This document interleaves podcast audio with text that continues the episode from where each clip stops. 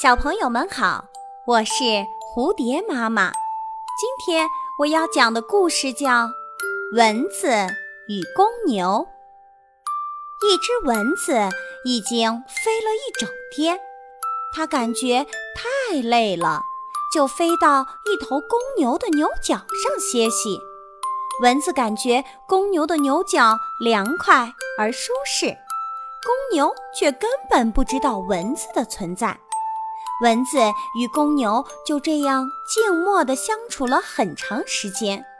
当他打算飞走时，忽然想：我走了，公牛会不会感到孤独和寂寞？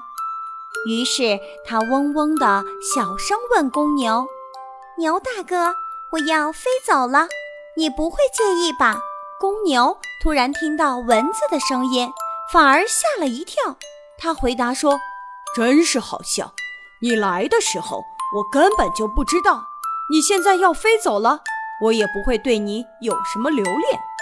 这个故事告诉我们，有些人常常自我感觉很好，以为自己在别人心目中的位置很重要，可事实并不是他们想象的那样。